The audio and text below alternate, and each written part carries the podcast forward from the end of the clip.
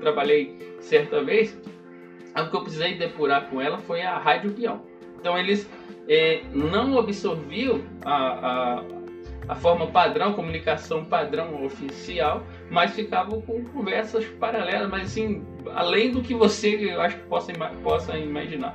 E como que eu combati isso? Trazendo aquilo que é oficial. Toda vez que eles trazem uma informação que era da Rádio Peão, sem chance, essa era a minha conversa, não falo sobre coisas informais. A hora que eu tiver informação oficial, eu comunico. E eu passei justamente a fazer isso. Tinha informação oficial que já estava pronto para ser liberado, já tinha autorização para isso. Era, eu era o primeiro a, a, a passar para eles. E eles entendiam, oh, não foi bem assim, né? O cara me falou algo.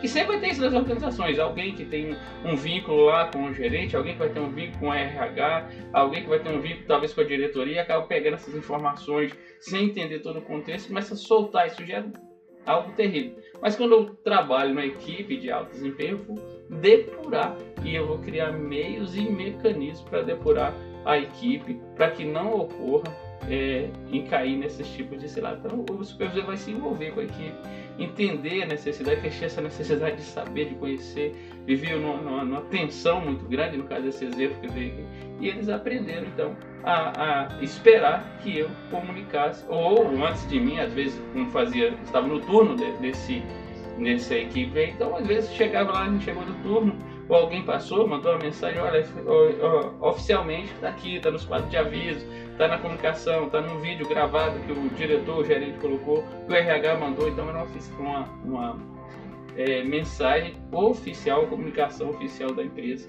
e isso foi extremamente é, positivo.